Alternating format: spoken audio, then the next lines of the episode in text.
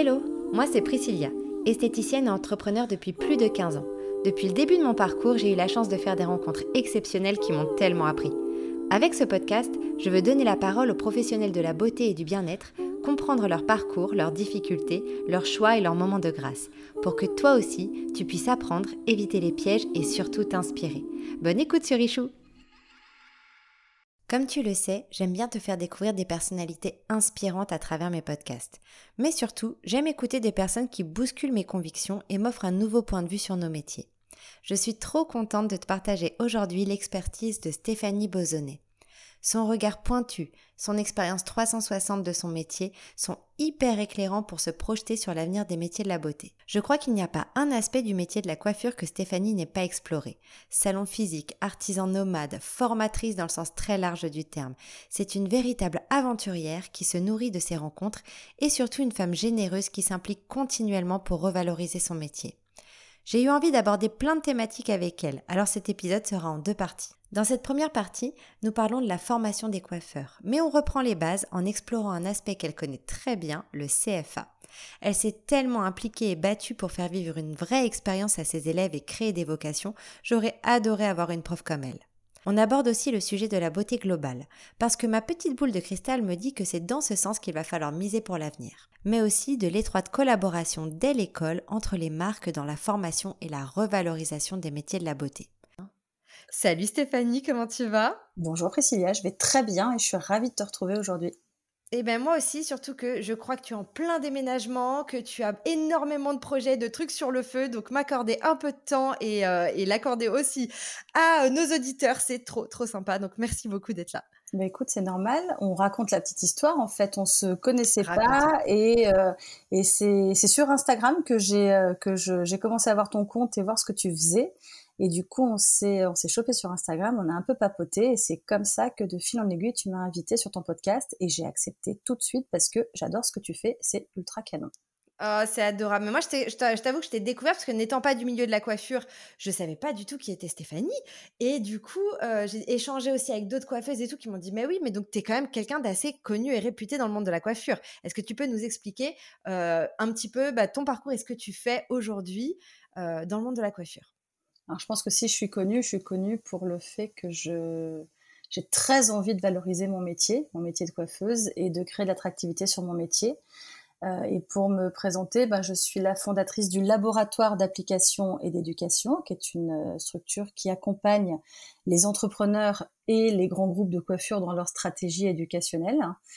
Et euh, en parallèle, je suis la présidente du Cercle des femmes de la coiffure, qui est une, association qu'on est en train de créer, qui est en, plein, en pleine réunion de gouvernance justement, qui pareil va la, même, la même vocation, créer de l'attractivité pour notre métier, valoriser notre métier.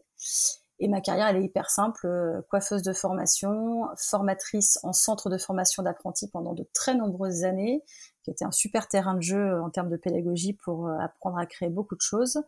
Directrice pédagogique de la filière coiffure du CFA 94 dans le Val-de-Marne, où je dirigeais une filière avec 400 élèves du CAP au BM et BTS métier de la coiffure et directrice pédagogique de Real Campus by L'Oréal, la, première école de coiffure de L'Oréal, dans lequel j'ai euh, participé à la création du bachelor coiffure et entrepreneuriat.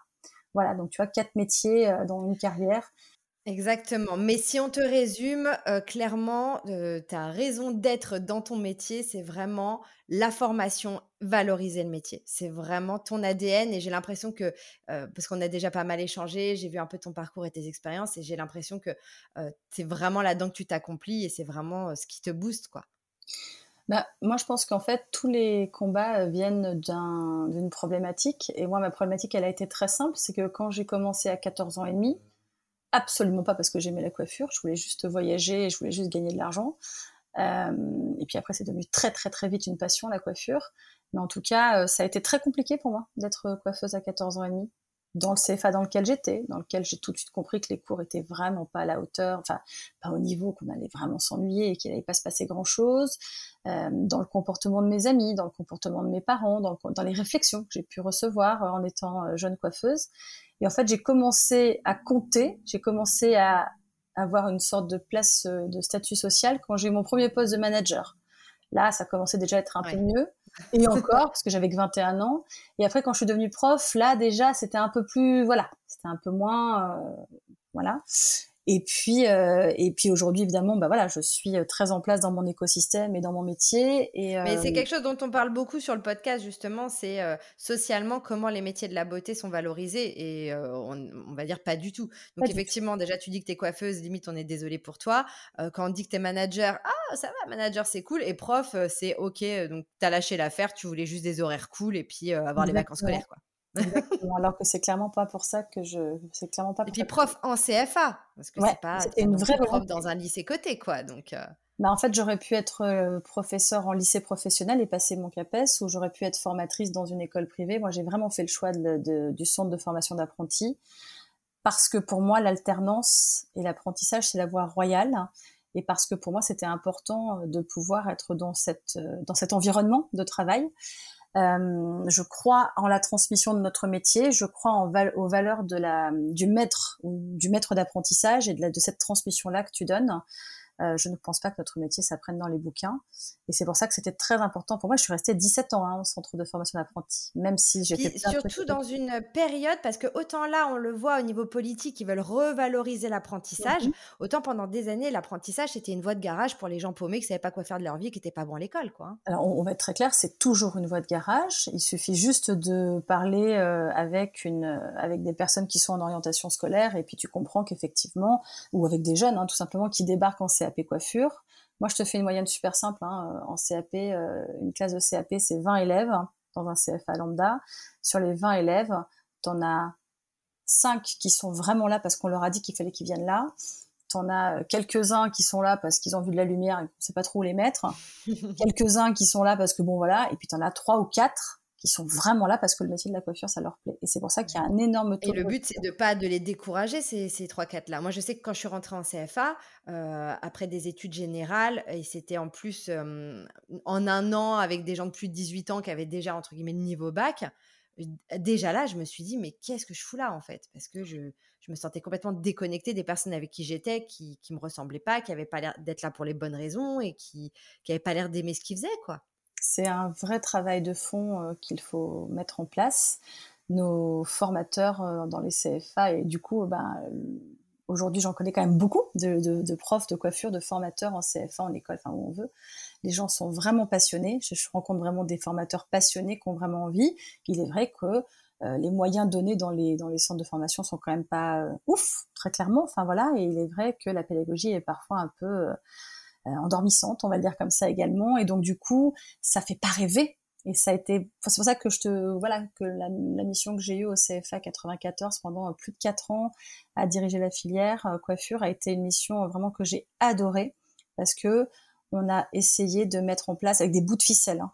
On s'entend là-dessus avec des bouts de ficelle, euh, des, des, des, des une approche très différente de la pédagogie, des formateurs extrêmement impliqués, super heureux de travailler dans cette filière et euh, et puis des jeunes qu'on emportait euh, sur autre chose que de la coiffure en salon de coiffure, même si c'est la base de notre métier et que c'est incroyablement extraordinaire de bosser en salon de coiffure.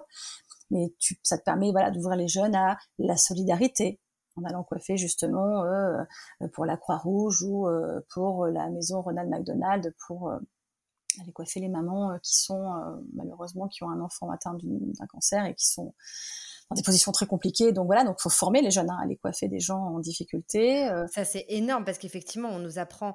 Bah, tu vois, c'est un podcast que j'ai enregistré il y a pas longtemps avec deux, deux nanas qui ont un salon sur Nancy et qui disaient à l'école au CFA, on apprend un savoir-faire mais pas un savoir-être, c'est-à-dire qu'on n'apprend mmh. pas à se comporter en entreprise, on n'apprend pas à s'adapter à une clientèle, on n'apprend pas à fonctionner en équipe, on n'apprend pas tout ça. Donc toi, c'est quelque chose que tu as mis en valeur pendant des années aussi euh, dans la formation. Quoi. En fait, les soft skills, puisque c'est comme ça qu'on appelle aujourd'hui euh, le savoir-être en entreprise, c'est quelque chose qui n'est pratiquement pas appris à l'école et qui appris sur le tas en salon de coiffure en fonction des protocoles qu'on met en place dans les salons de coiffure.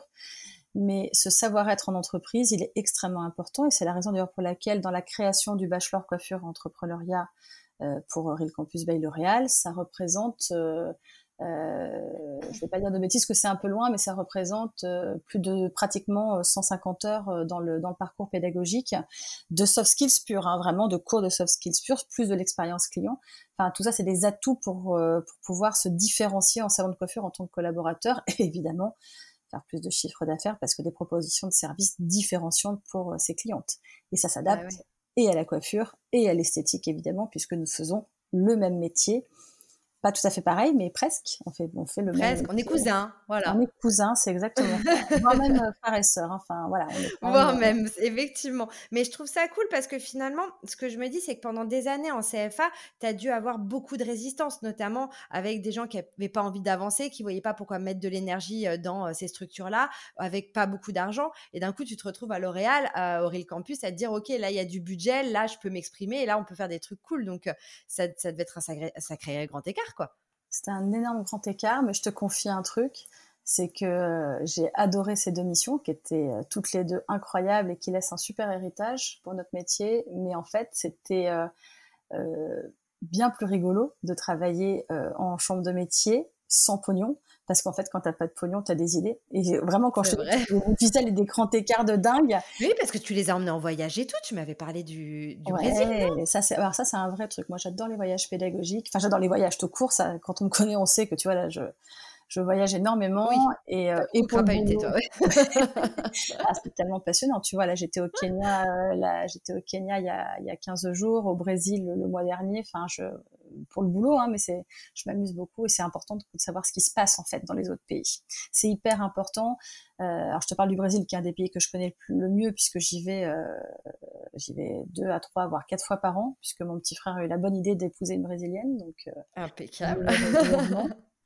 Et euh, blague à part, euh, c'est passionnant parce qu'en fait, quand tu vas chez L'Oréal, chez Schwarzkopf ou chez Vela euh, à Sao Paulo, tu vois bien qu'il y a des techniques de travail complètement différentes de ce qu'on fait en France, dans la posture des coiffeurs, dans la valorisation du métier, dans la, évidemment le travail des cheveux, hein, qui est très très différent puisque c'est pas les mêmes textures, dans, les, dans, les, dans les dosages de produits, dans les façons d'appliquer les produits, etc et dans, le, dans les réseaux sociaux aussi, dans la signature digitale, parce qu'au Brésil, euh, moi, ça fait plus de 12 ans maintenant que j'y vais, et il y a déjà, il y a 12 ans, Instagram et les réseaux sociaux étaient très, très, très, très, très ancrés, parce qu'en fait, tout simplement, quand il n'y a pas de pognon, il y a des idées. Donc au Brésil, il n'y a pas de pognon, donc il y a des idées. Donc ils ont très naturellement, très rapidement euh, démarré sur les réseaux sociaux. Bref, ça pour dire qu'effectivement, pour moi, c'était important de montrer à mes jeunes euh, ben, le, le, monde, quoi, tout simplement. Donc, on a mis en place, ouais, des voyages pédagogiques. Ça, c'était une grande fierté, des voyages pédagogiques au Brésil, à la Réunion, euh, en Angleterre, euh, plus plein d'autres actions assez canons.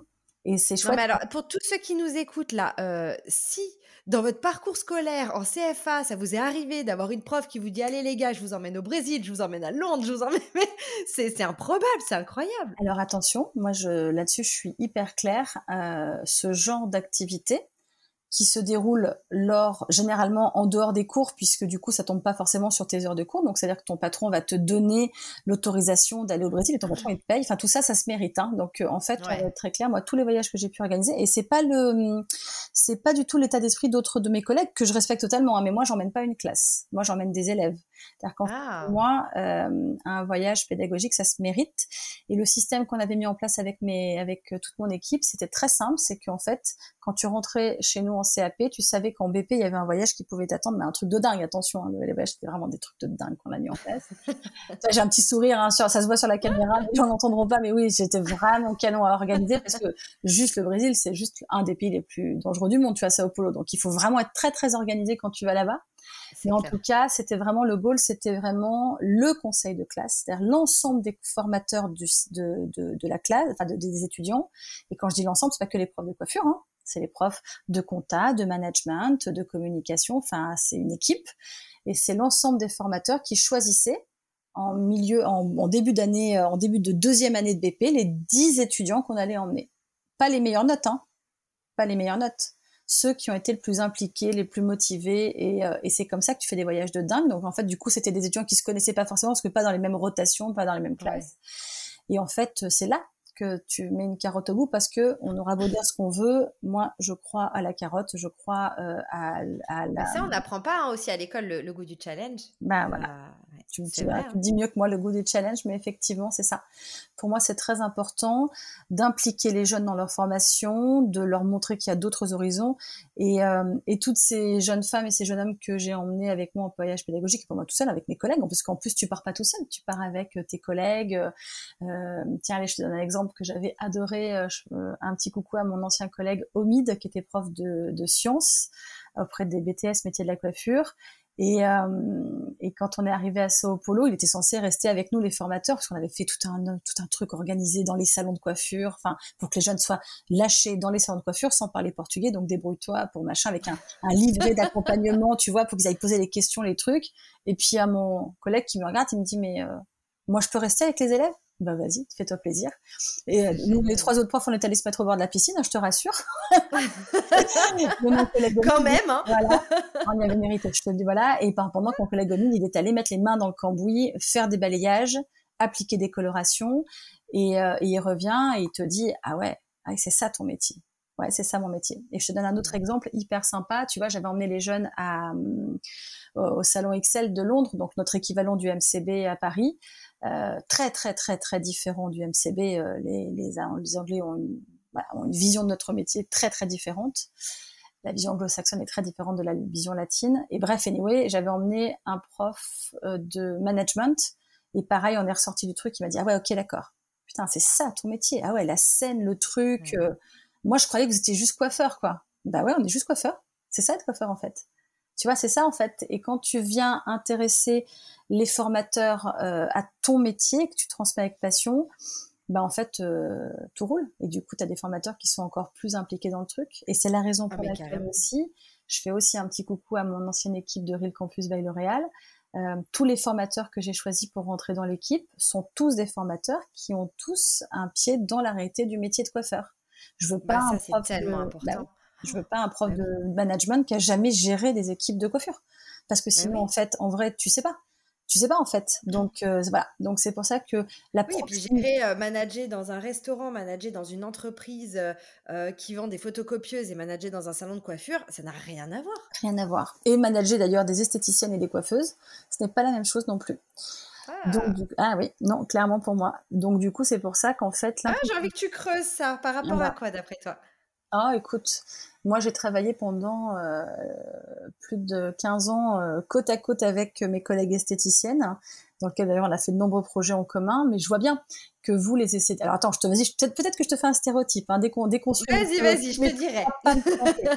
moi, si tu veux, pour moi l'esthétique, c'est pas le... on fait vraiment des métiers différents. On, nous, on rend les, les femmes belles. Enfin, vous et vous et nous aurons les femmes belles. C'est notre métier, c'est notre goal ultime. Et les hommes aussi, n'oublions pas les hommes, on s'entend là-dessus. Mais en tout cas, et si on sera en majorité, donc euh, chez nous, c'est le féminin qui l'emporte sur le masculin. Voilà, exactement. mais en tout cas, nous aurons les femmes belles, mais il y a plein de différences entre l'esthétique et la coiffure. Par exemple, un, déjà, vous être seul avec votre client dans une cabine. Nous, on a besoin, on aligne les fauteuils, on peut faire trois clients en même temps. Vous allez difficilement faire euh, faire euh, un dessous de bras, une épilation sourcil et, euh, et un massage. voilà, ça va être compliqué. Donc voilà, en plus vous, vous touchez vraiment l'intégralité du corps. Donc il y a quand même un rapport au corps que déjà moi je le vois en tant que coiffeuse, toucher déjà juste le cuir chevelu, c'est déjà un rapport au corps qui est très très particulier. Donc voilà, euh, et puis vous avez un côté beaucoup plus euh, comment dire, beaucoup plus classieux. C'est-à-dire que je vous vois avec vos petites ballerines, la petite combinaison, euh, euh, la, petite combinaison blanche. Le ça, c'est quelque chose qu'on nous impose. On n'a pas le choix. Moi, j'ai toujours ri en CFA de voir les coiffeuses en noir avec leurs cheveux rouges et puis euh, leur, leur dégaine pas possible. Et nous, les esthéticiennes, avec nos chignons tirés, notre maquillage léger et comme tu dis, nos petites ballerines qui puent des pieds. Ah, c'est un détail technique que je ne voulais pas évoquer. Mais ah, dans la discipline, moi, si tu veux, ce qui m'a toujours choqué, c'est que quand je parle avec moi, j'ai j'ai été prof de coiffure pendant des années, j'avais mes collègues profs d'esthétique. Et en fait, les nanas, quand elles te parlent, elles connaissent par cœur leurs produits. Elles, elles connaissent la composition, elles connaissent l'action sur la peau, elles connaissent l'action de la peau, elles connaissent euh, elles ont vous avez une, une, des performances en cosmétologie biologie qui sont bien plus poussées que nous, ce qui est très étrange puisque vous ne bossez pas avec bah des produits chimiques dangereux. Nous, on bosse avec des produits chimiques dangereux qu'on balance sur la, le cuir chevelu des femmes et des hommes. Donc effectivement, ces différences-là sont assez rigolotes. Nous, les coiffeurs détestent vendre, ne vendent pas, ne connaissent pas leurs produits, ne connaissent pas les actions, blablabla, etc. Je fais encore du, je pousse des, hein, tu vois, je pousse des gros stéréotypes, on s'entend là-dessus, mais voilà. Et puis il y a une différence, euh, il y a encore deux trucs, deux différences encore. C'est que dans votre parcours pédagogique, vous, déjà vous avez le bac pro depuis des années. Nous, on vient de l'avoir depuis trois ans.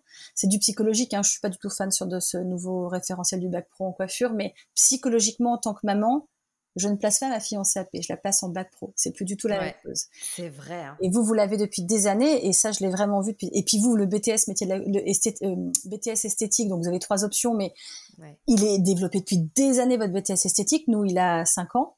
Et moi, je l'ai vraiment vu en porte ouverte parce que je me suis gaufrée, tu te doutes bien, des, des dizaines de portes ouvertes, de journées portes ouvertes. Et les gens, ils montent dans le couloir, gauche esthétique, droite coiffure. Et t'as la maman qui dit, ah bah non, va plutôt en esthétique, il y a un bac. Et puis après, tu peux aller à un bac plus 2. Et donc ça, c'est une des raisons pour lesquelles d'ailleurs j'ai très très vite en CFA mis en place le BTS métier de la coiffure couplé au brevet de maîtrise. C'est-à-dire que tu dis à tes tu dis à tes jeunes, bah attendez, moi votre jeune femme, votre jeune fille de 16 ans, là je la prends en CAP et je le fais prendre l'ascenseur social et dans 6 ans elle a un bac plus 2 avec un BTS ou un BM. Donc tu vois, c'est hyper important là-dessus. Ce qui est rigolo parce qu'en plus, euh, concrètement, tu peux vachement plus avoir de possibilités d'évolution et de meilleurs salaires dans la coiffure que dans l'esthétique. Hein. Certainement, ben oui, certainement. Mais ça, c'est encore une fois, c'est la valorisation de nos métiers, on force des portes ouvertes. Et puis il y a un autre détail chez vous, c'est que vous, vous avez une plâtrée de CQP. CQP ouais. Spa Manager, CQP Nail euh, Art, je sais plus comment il s'appelle, CQP euh, prothésiste ongulaire, voilà, vous avez CQP maquillage, etc. Nous, en coiffure, on en a un depuis des années, qui est sorti il y a 10 ou 12 ans, notre CQP la perruque? Non, pas du tout. C'est la... Ah. non, même pas perruquier, c'est un bac pro perruquier en fait. Qu'on n'a pas de CQP euh, perruquier. Ah, on a un, CQP manager de salon de coiffure ou responsable de salon de coiffure qui a été créé par le CNEC il y a 12 euh, ans, un truc comme ça, qui est canon. Hein, c'est 6 mois pour vraiment se spécialiser pour être pour être manager d'un salon de coiffure, donc vraiment canon. Et on a un tout nouveau qui vient de sortir là il y a quelques hum, semaines qui s'appelle, on l'attend depuis des années, on est tous ravis, merci beaucoup, le CQP cheveux spécifiques. Alors le, bon, ah, le nom, nom est un peu à changer, cheveux spécifiques, je suis pas spécifique. Euh, il y a un petit truc, c'est pas grave. On, voilà, le, le, au moins c'est lancé avec un très beau référentiel de compétences. Maintenant, il va falloir former les formateurs à pouvoir appliquer ce, à pouvoir appliquer ce CQP. Donc voilà, je faisais le petit clin d'œil là-dessus parce que c'est hyper important de valoriser. Quand il était temps. Il, était temps. Bon, il va falloir le l'itérer, mais c'est vachement bien. Donc voilà. En tout cas, chez Et nous. Puis surtout impliquer des gens concernés aussi, parce que accessoirement, c'est pas mal. mais voilà. Mais en tout cas, voilà. Donc tout ça pour dire qu'effectivement, vous avez vraiment votre parcours pédagogique, il est extrêmement riche, il est extrêmement structuré. Et je vais te donner un petit clin d'œil, c'est que tu vois votre votre référentiel de compétences du CAP. Donc je parle de ce, de, du vôtre et du nôtre avant la, réforme qu'il y a eu il y a trois ans pour nous en coiffure. En fait, à un moment, euh, j'ai dû écrire un livre de, un livre de communication, donc euh, ce que nous on appelle connaissance des milieux du travail, et vous c'est connaissance euh, du enfin bon bref c'est CMT, vous c'est CMP, des milieux professionnels. Bon bref anyway. Et en fait quand je comparais les deux, je comprenais parce que la, la, personne qui écrivait celui de CMP pour vous me disait mais c'est hyper simple, regarde comme il est hyper structuré, référentiel 1, 2, 3, boum boum boum machin. Je dis, mais attends, mais regarde le mien. Et en fait, nous, nos référentiels de compétences, c'est un bordel sans nom. Tout ah est mélangé. Enfin, voilà. Et c'est pareil comme ça. Enfin, voilà. C'est, à part celui du BTS qui est quand même plutôt structuré, c'est quand même toujours un peu le bazar. Voilà. Donc ça, en fait, pédagogiquement, ça, c'est vraiment la, la différence que je vois entre la coiffure et l'esthétique. C'est les parcours de formation sont très différents. Et surtout, vous n'avez aucune obligation de résultat. C'est-à-dire que vous, un massage mal fait, ou un soin mal fait, la cliente va être vénère, on s'entend là-dessus, mais il n'y a pas de, c'est pas grave, tu vas pas ressortir. Enfin, après, sauf sur des choses peut-être plus spécifiques comme la dermopigmentation, venir, les ongles ou ce genre de choses, mais effectivement sur l'institut traditionnel, euh, c'est encore un peu, ouais. La seule chose qui est compliquée, c'est si tu te plantes sur ton sourcil en imprimant ou en épilant un sourcil qui va être euh, au milieu du visage, mais sinon, tu plantes ton ongle, un coup de dissolvant, tu recommences euh, tu plantes ton massage, bon bah voilà, tu donnes un petit bon pour la prochaine fois, enfin tu peux te rattraper. Euh, tu plantes ton maquillage, un coup de démaquillant, tu refais. Nous on plante une frange, et tu le sais parce que je suis sûre que tu as vécu le truc euh, au moins une fois dans ta vie. Ta frange Playmobil au milieu du visage, ou ton rouge corps machin, ton cheveu défoncé parce que trop décoloré, voilà. Et donc nous, en fait, on a une obligation de résultat qui est immédiate et qui est irréparable de manière générale. Elle est rarement réparable. C'est pour ça que moi, je suis très heureuse de tous les produits qui sont vendus en grande surface pour faire des colorations, euh, des matchs, des fois des permanentes, etc. Mesdames, faites vos colorations en grande surface. Si votre coiffeur n'est pas capable de vous offrir une proposition de service différenciant dans laquelle il va vous parler, non pas de vous faire les racines, mais de venir camoufler vos cheveux blancs et venir illuminer avec quelques mèches, un ombrière, un impact couleur, etc. Vous avez raison d'aller en grande surface et de payer 10 balles votre coloration appliquée n'importe Faites des erreurs dans votre salle de bain, tachez-vous le front, euh, faites des manques et après revenez chez nous et vous verrez qu'effectivement il y a le savoir-faire du coiffeur et c'est pour ça que c'est important de revenir. Mais ça, ça, me fait penser à quelque chose, effectivement, je trouve ça assez euh, euh, étrange qu'on soit autant dissocié alors que pour le coup, en travaillant aujourd'hui dans des espaces de coworking et en voilà, je fréquente énormément de coiffeuses on fait la même chose, quoi. Dans la prise, enfin, tu vois, dans, le rapport à la clientèle, dans la prise en charge, dans les, services, dans plein de choses, je vois pas de réelle grosse différence. Tu vois ce que je veux dire? Et, euh, je vois en plus, ça, ça me fait rire, de plus en plus de, de, d'espaces de, coiffure qui s'inspirent du monde du spa, dans la prise en charge, dans l'expérience client, euh, dans le parcours client. Et je me dis, toi qui est justement qui tient beaucoup au concept de beauté globale, c'est quand qu'on se réunit et qu'on essaie de faire des choses aussi ensemble, tu vois? Alors là, il y a deux Notamment pour la formation. Tu as tout à fait raison. Un, effectivement, et ça se voit, là, on sent que ça, la beauté globale est en train d'arriver en force. On peut donner l'exemple de Carita, l'espace, euh, enfin, le, le, l'Institut Carita qui a réouvert ses portes euh, à Paris euh, sous la direction de, artistique de John Nollet. J'ai eu la chance de visiter l'espace avec une petite visite privée. C'est incroyable. Que tu viens ici et tu vas venir te faire chouchouter dans un endroit incroyable, esthétique, coiffure, pause déjeuner, enfin je veux dire c'est ça le voilà c'est vrai. Et tu me parles des espaces de coworking effectivement de plus en plus d'espaces de coworking s'ouvrent on, on, pète les cloisons et on voilà on voit les gens travailler avec les mains le maquillage la coiffure etc même si nous on a un petit souci de bruit très différent vous êtes vraiment vous êtes quand même toujours dans le super silencieux pas de velours, voilà. Discrétion. discrétion. Mais en tout cas, on le voit vraiment. Et pour répondre à ta question, euh, moi aujourd'hui, je travaille avec de nombreuses écoles de coiffure et chambres de métier. Et euh, le premier mot d'ordre que je donne tout le temps, c'est décloisonner. Faites un pôle global de beauté globale parce qu'une gamine qui rentre en CAP, elle veut peut-être passer son CQP euh, onglerie. Elle veut peut-être apprendre à faire du make-up. Et moi qui ai pas mal travaillé en studio euh, quand j'étais un petit peu plus jeune, sans enfant et libre comme l'air et que je voyageais beaucoup. tu sens le petit truc. Jadis. bon, chaque phase, chaque, chaque phase de son métier, mais voilà, en tout cas moi en studio, je le voyais vraiment en fait, on demande toujours au maquilleur de savoir faire une, une petite ponytail ou un petit, euh, un petit brushing, un petit machin.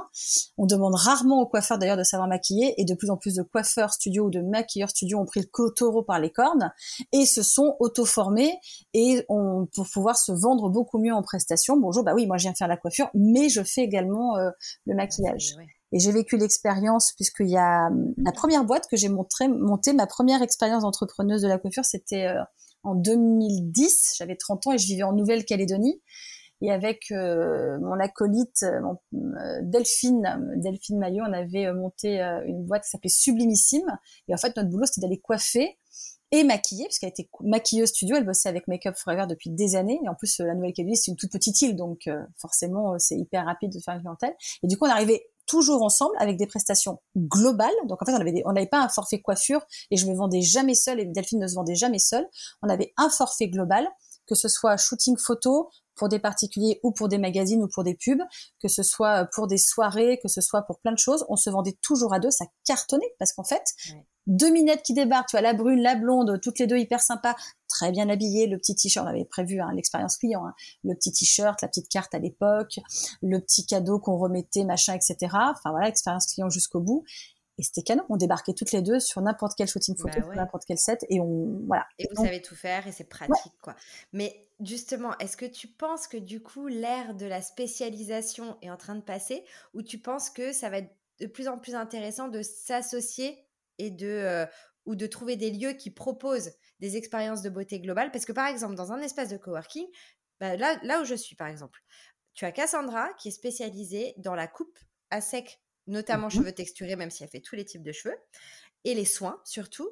Et tu as Mel qui est spécialisée dans la couleur. Mmh et les balayages, les mèches, tout ça, et aussi sur cheveux texturés. Le nombre de fois où les filles ont juste envie de dire, mais moi j'ai envie de prendre rendez-vous, bah, enchaîner, faire les deux, et tout est complètement dissocié, elles sont obligées de passer avec l'une et avec l'autre. Et cette hyper spécialisation, on voit aussi qu'elle peut atteindre ses limites parce que les gens, bah, ils n'ont pas le temps non plus, en fait, de se dire, OK, je programme deux heures un jour avec l'une et ensuite trois heures un jour avec l'autre et ensuite je vais faire mes cils là et ensuite je vais faire mes ongles ici. Donc, il y a eu une époque où il y avait vraiment une espèce de, globalisation de nos métiers où on pouvait tout faire un peu partout.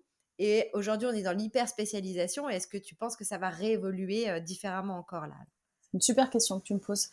Euh, moi, j'ai toujours été hyper euh, embêtée de devoir être polyvalente, ce qu'on appelle coiffeuse polyvalente. C'est-à-dire qu'en fait, tu dois tout faire. À part le hic, je déteste couper les, cheveux aux hommes. Je déteste faire la barbe, c'est pas du tout ma cam. Et, et, et en plus, by the way, j'étais, euh, quand je travaillais en salon, hyper demandée parce qu'apparemment, je coupais très bien les cheveux aux hommes. Donc, c'était un peu le, le, voilà, c'est, ouais, un peu le paroxysme. Et en tout cas, tu vois-t-il que moi, on m'a tellement appris à faire ça que j'étais vraiment intimement persuadée que quand j'étais pas bonne quelque part, c'était une catastrophe. Et donc, je bossais tout, tout, tout, tout, tout pour vraiment être bonne de partout. Même si moi, en fait, en vrai, ce que j'aime, c'est la technique je suis une pro, je suis une vraie technicienne. D'ailleurs, j'ai passé un, un BP euh, option B, donc euh, coloriste permanentiste. J'adore la permanente, j'adore la forme, j'adore le défrisage. Bon, bref, voilà quoi. Et, euh, et, et, et, on a toujours enseigné ça aux élèves, d'ailleurs, être hyper polyvalent. Et là, maintenant, tu as tout à fait raison. Ce que je vois aujourd'hui, c'est des gens qui se spécialisent, mais euh, vraiment, genre, c'est comme ça, virgule, point barre. Enfin, c'est voilà. Donc, tu viens chez moi, mais ah, je vais donner un exemple, par exemple. Euh, attends, c'était quoi l'autre jour Je vais me faire coiffer chez euh, Ludovic Guignot, que j'adore, qui est un super coiffeur. Euh, lui, c'est lui son, son, son pitch, c'est euh, le rattrapeur de couleurs, les extensions, etc. Et donc, je viens, je viens lui faire un coucou, du fil en aiguille, j'ai vas-y, fais-moi ma couleur, machin, clac, clac. Il, il travaille avec Vela, il m'applique ma coloration. Et puis, je dis, bah, du coup, tu me coupes les cheveux aussi? Il me dit, bah non, Steph, je coupe pas les cheveux. Ah bon? Bah, il me dit non, c'est pas mon truc, j'aime pas ça. Ok, bah, ok, bah, un brushing, c'est pas grave, next, quoi, tu vois. J'adore. C'est qu'en fait, c'est ta cliente qui s'adapte à toi. Alors oui, effectivement, du coup, ça veut dire que tu as ton Ludovic pour faire ta coloration de dingue ou tes extensions, et puis tu vas avoir, euh, je sais pas, euh, tac tac, je sais pas, j'en sais rien, tu vois, Sacha de Carteret euh, de l'autre côté qui va te faire ta coupe, tu vois. Enfin, le truc est un peu est un peu dissocié. c'est vrai que ça demande beaucoup de. C'est vrai que si tout le monde était dans le même salon, ça serait quand même plus facile. Du coup, tu vois, tu, tu peux jongler c'est comme ça. Je suis pas vraiment sûre qu'on se défasse de ça parce qu'en fait, je pense qu'aujourd'hui, les, les coiffeurs sont en train de devenir de plus en plus des artistes, de prendre conscience qu'ils sont des artistes. Et du coup, bah, chaque artiste a sa spécialité et tu la retrouves pas ailleurs. Moi, j'aime bien. Oui, plus que de la prestation de service, effectivement. Moi, j'aime bien. Des artistes dans nos domaines. Moi, j'aime Mais effectivement, je pense que l'avenir, à mon avis, ça va être surtout le challenge de trouver des outils qui vont permettre de fluidifier tout ça tu vois, euh, qui vont permettre de, de, pouvoir travailler en espace de coworking, de pouvoir travailler avec d'autres prestataires, de pouvoir collaborer ensemble et de faire en sorte que, que ce soit au niveau des lieux comme au niveau euh, des outils pour prendre rendez-vous, communiquer avec la clientèle, ce soit plus simple. Mais à mon avis, le challenge, le prochain challenge, il est là. Il est là, il est dans la digitalisation des salons de coiffure et il y a déjà quand même des belles avancées par rapport à ce qui se faisait il y a 10 ans. Hein. Enfin, vraiment, ah dans, tous nos dans tous nos euh, Booksy, euh, Planety. Euh, ah, même si moi j'ai une petite colère. Ah, voilà. Donne avec tous ces outils-là, parce que je trouve que ils devraient mettre plus de pognon dans le dans, dans développer l'outil que dans leur communication, parce que mmh.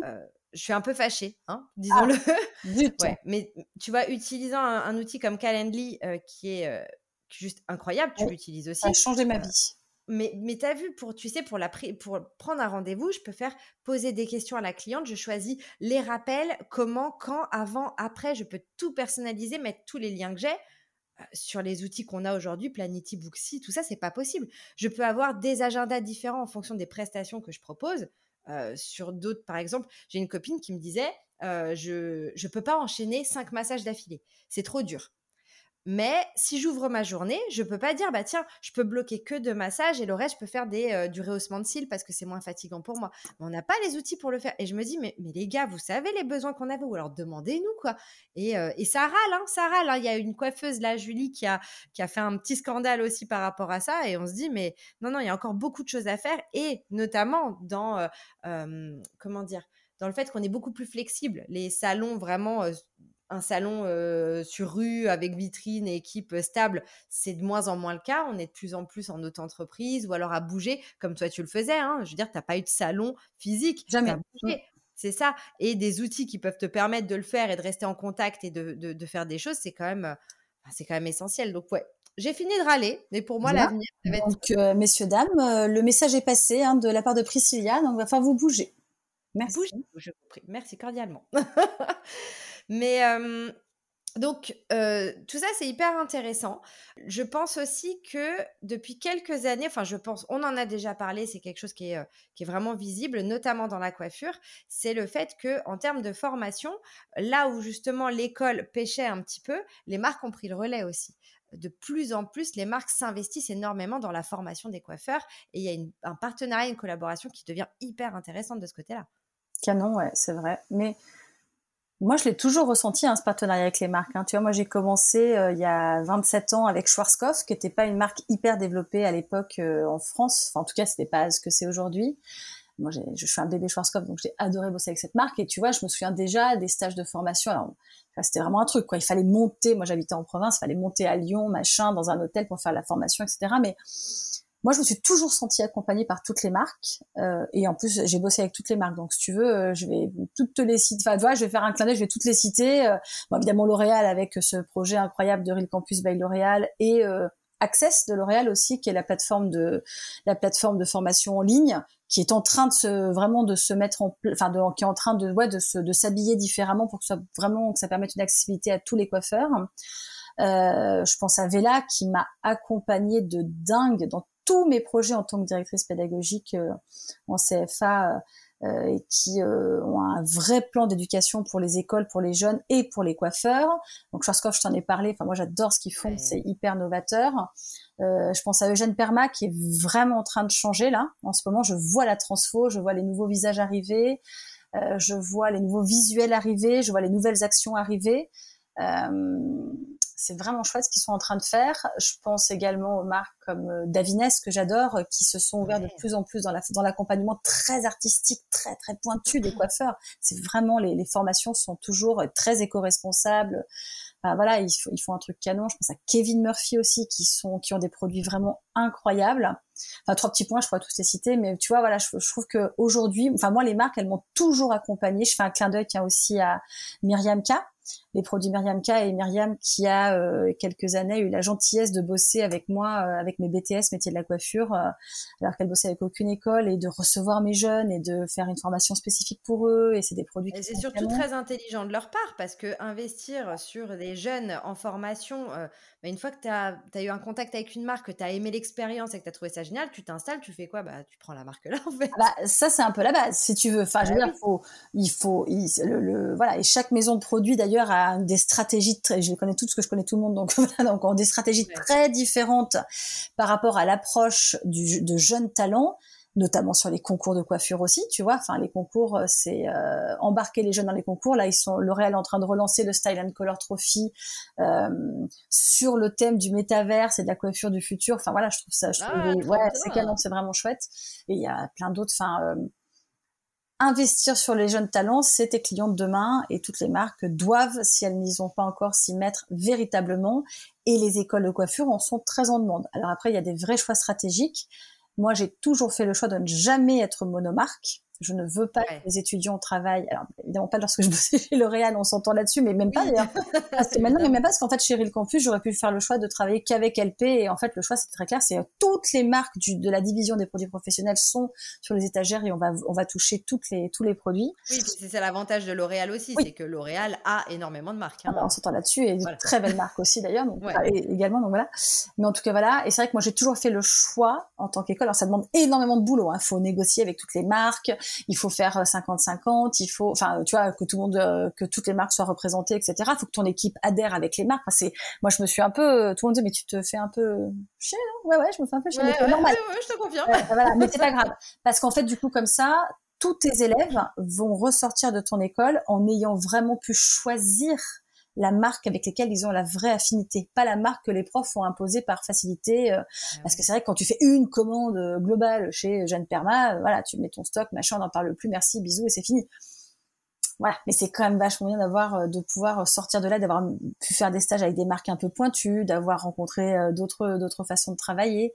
C'est ça le rôle des écoles pour moi. Enfin, très clairement, le rôle des écoles de coiffure, c'est d'éveiller les jeunes à devenir des entrepreneurs de demain et des coiffeurs artistes de demain. Et être coiffeur artiste, c'est pas être estampillé euh, qu'une seule marque, c'est de travailler avec toutes les marques. Pour moi, en tout cas, c'est ma vision des choses. Mais je trouve que, que, dans la coiffure, en tout cas, il y a, l'air d'avoir un rapport sain entre les marques et les coiffeurs. Tu vois, par exemple, en esthétique, pendant des années, les, les esthéticiennes étaient les outils des marques. Tu vois, on avait euh, l'actif était dans le produit, euh, l'actif était dans la machine parce qu'ils nous ont pondu beaucoup d'appareils et tout. Et nous, on était des applicateurs de produits, tu vois. Donc, dans la relation entre les marques et les, euh, et les esthéticiennes, ça a été longtemps compliqué. Évidemment, il y a quelques belles marques qui ont continué à faire l'effort du partenariat, mais je l'ai même vu dans les formations. Si tu savais à quel point ça a dégringolé, je suis quand même passée de formation dans des hôtels particuliers avec traiteur le midi euh, et une ambiance incroyable et des moyens incroyables avec Maria Galland avec euh, finir avec une marque qui est pourtant très haut de gamme que je ne citerai pas, à être euh, en fond dans une cave réserve, euh, des tables pliantes et puis même pas de point d'eau, tu vois. c'est, ça a énormément et puis des formations qui devenaient soit payantes, soit il fallait atteindre un certain stock pour pouvoir y accéder. on s'est vraiment retrouvé à, avoir une espèce de, de relation de désamour. C'est pour ça que de plus en plus d'instituts vont vers des marques de niche euh, pour, euh, pour bah, retrouver le plaisir du produit et plus avoir l'impression de, de, se faire juste arnaquer, quoi, tu vois. Ah, c'est marrant parce que moi, du coup, c'est pas du tout la vision que j'ai de ton métier. Donc, c'est vachement, ah, tu vois, c'est vachement intéressant, tu vois, ce, de se confronter nos, nos visions. Euh, vous, en esthétique, les marques, pour moi, hein, les marques vous accompagnent jusque dans la création de votre, de votre, de votre, de protocole de soins, par exemple. Bah, jusqu'à la création de votre institut. Je m'explique. Ouais, en fait, moi, je vais pas chez Priscilla me faire quoi, me faire euh, faire euh, un soin du visage. Je vais dans un dans un dans un institut en fonction de la marque. Je vais chez Sotis, chez Maricor ou eh ben, chez ben, Monde. Donc nous on est les outils de la marque. Alors que toi tu vas chez Ludovic Géniaud pour la coiffure. Ah, exactement, mais c'est pour ça que moi je trouve ça vachement bien parce qu'en fait si tu veux, je trouve qu'en fait je retrouve quand je vais dans un institut Sotis, je retrouve une qualité de service parce que je pense que tout le monde ne peut pas être institut sautiste. Donc pour moi, si tu veux, c'est un c'est un vrai un vrai goal. Tout le monde ne peut pas être Spanux. Mais par contre, moi, je vais aller dans un je vais aller dans un spa sautiste que j'adore la marque, mais je ne vais plus aller chez Nux alors que j'adore cette marque parce que je sais que je suis allergique aux produits. Tu vois. Donc en fait, pour moi, je choisis mon institut en fonction de la marque euh, qu'elle propose et donc par déduction, l'esthéticienne qui est dedans est canon. Et l'autre jour, tu vois, j'étais dans un institut, euh, je sais plus, à Maricor, j'étais, je sais plus où j'étais, je donne pas la ville, parce que du coup, euh, on pourrait se reconnaître. tu vois, j'étais un peu, pour moi, Maricor, c'est un peu du, du, du classieux, tu vois, au prix de, des produits que j'achète. Et pour moi, tu dois avoir un truc qui, une expérience client de dingue, le coup de balai, il euh, n'y a pas de mouton de poussière dans le truc, euh, le plafond, etc., l'épilation. Elles sont très vieillissantes, les marques purement d'institut. Ah ouais, peut-être. Elles sont quand même très vieillissantes. Et, euh, et comme je te disais, enfin, je comprends que toi, en tant que cliente, tu trouves ça cool, mais en tant que praticienne, ne pas être reconnue pour ton propre savoir-faire, ton talent, ta créativité, euh, et, juste, alors que c'est normal en coiffure, tu vois ce que je veux dire? Ben moi je moi je reconnais mon esthéticienne justement à son à son professionnalisme, à son à son ses soft skills, sa façon de me parler et je vais dans les instituts. Tu vois l'autre jour j'ai euh, je donne pas la ville mais j'étais dans un dans un espace 5 mondes. Euh, j'adore les produits, c'est très beau, l'institut très beau. La nana qui m'a reçu m'a chouillé son chewing-gum, venait fumer une clope, n'a pas, pas eu un long, tu vois, enfin c'était pas classieux quoi, voilà.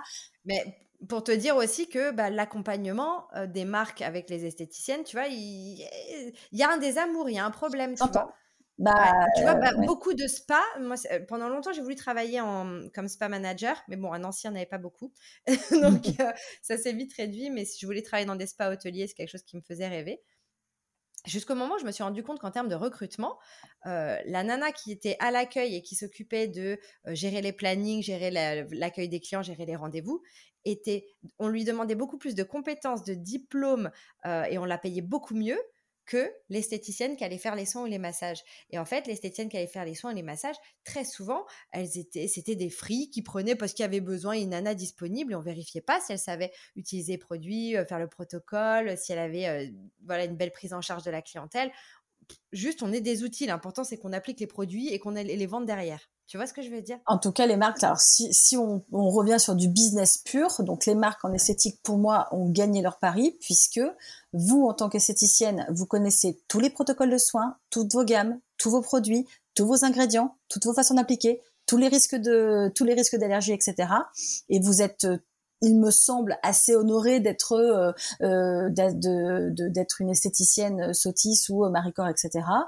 Alors que nous en coiffure, euh, personne ne va se faire coiffer en disant bah tiens mon coiffeur oui oui il utilise du Vela euh, je vais chez lui parce que c'est Vela. Personne. Tu ne sais pas ce que t'appliques le produit le, personne ne connaît les Schwarzkopf personne ne sait qui enfin tu vois Vela machin à la limite L'Oréal parce qu'on a vu la pub à la télé euh, et tu ne choisis pas ton coiffeur en fonction de ses produits. Et ça c'est pour moi c'est un vrai challenge qu'ont toutes les marques aujourd'hui sur le sur le territoire français. Elles doivent créer de du love brand. Elles doivent créer de l'amour de la marque et non pas de, enfin, et, qui par extension l'amour du coiffeur, on s'entend là-dessus, mais effectivement, euh, ça doit être une fierté de bosser pour un tel ou un tel de bosser avec ces produits-là, alors qu'aujourd'hui les clients n'en savent absolument rien. Ils aiment le coiffeur, ils sont, ils savent pas quel produit on leur applique dessus.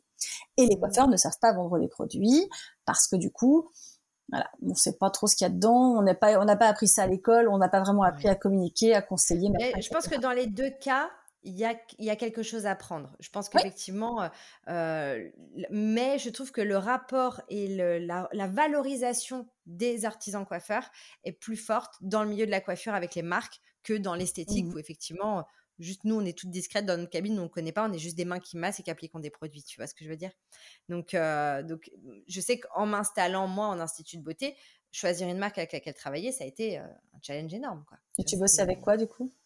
Bah, j'ai décidé de pas choisir j'ai décidé de travailler avec des marques de niche, de me faire zéro marge, mais parce que je voulais juste trouver le meilleur produit, la meilleure compo et, euh, et, je voulais euh, créer la meilleure expérience client possible et savoir de quoi je parlais, ce que j'allais proposer à ma cliente. je ne voulais ben, pas être juste quelqu'un qui applique un produit. Là, tu soulèves un autre sujet, une nouvelle tendance aussi que je vois beaucoup en ce moment euh, avec tous les entrepreneurs que je fréquente, c'est que du coup, pour ne plus choisir la marque qu'ils vont, pour ne plus être monomarque, les coiffeurs ont leur marque de technique, bon, voilà, euh, voilà. Mais en retail, de plus en plus de coiffeurs sont en train de créer leur e-shop qui se fait de plus en plus facilement aujourd'hui. Enfin voilà, c'est, euh, ça, ça, t'as les outils maintenant euh, pour faire un truc vraiment facile. Et de plus en plus de coiffeurs créent leur e-shop dans lequel ils vont pro. Alors je vais te parler tiens d'Olivier Lebrun avec euh, son salon euh, Olab. Il a créé donc son e-shop Olab dans lequel il, Olivier met les 10 produits, il doit en avoir 15 à tout péter, je sais pas, euh, les 10 produits phares, toutes marques avec des marques de niche, des, des produits qu'il a testés, retestés, retravaillés et qu'il propose à sa clientèle. ça. Et du coup, il les a plus en stock dans son salon. Enfin, peut-être qu'il en a encore quelques-unes, mais en tout cas, la cliente ne va pas s'embêter. Voilà, elle va sur son e-shop, elle va recommander son produit euh, automatiquement. Et voilà, ça, je trouve ça hyper malin puisque les coiffeurs, ah, on n'aime pas vendre et le stock coûte cher et on a toujours des, des blindés de stock euh, et des armoires entières. Je trouve ça extrêmement intelligent. Mais il faut le gage, le goal, c'est que ta cliente vienne l'acheter sur ton e-shop à toi. Parce qu'elle a confiance en toi et en ton expertise, tu vois. Moi, je sais quand une fois que tu as créé un lien de confiance avec la clientèle, moi, si je disais à la cliente qui me suit depuis deux ans, à, laquelle je sais toujours quel produit est bon pour elle et je l'ai choisi spécifiquement pour elle, quand je lui dis j'ai rentré un nouveau produit, tu vas l'adorer, il est génial, elle me fait confiance, elle l'achète. Ça s'appelle du conseil. Et non pas de la vente, ça s'appelle du conseil, effectivement. Ben voilà. mais euh, mais euh, voilà, je trouve cette idée de, je trouve cette idée, de, en fait, je trouve que j'ai l'impression qu'on a trouvé, on a bidouillé un truc par rapport au fait que les, vendeurs, les coiffeurs on n'aime pas vendre, et je trouve, je trouve ce système extrêmement intéressant et je le vois se développer de plus en plus, donc je trouve ça vraiment canon. Dans la seconde partie, nous allons aborder plusieurs sujets essentiels. La nouvelle génération de professionnels de la beauté, le recrutement, le management. J'espère que cet épisode t'a plu. Tu trouveras toutes les références en description. Merci à Connie Bidouzo d'avoir créé l'ambiance musicale. Et merci à toi de nous avoir écoutés. N'hésite pas à partager et à mettre plein d'étoiles. À bientôt sur Richou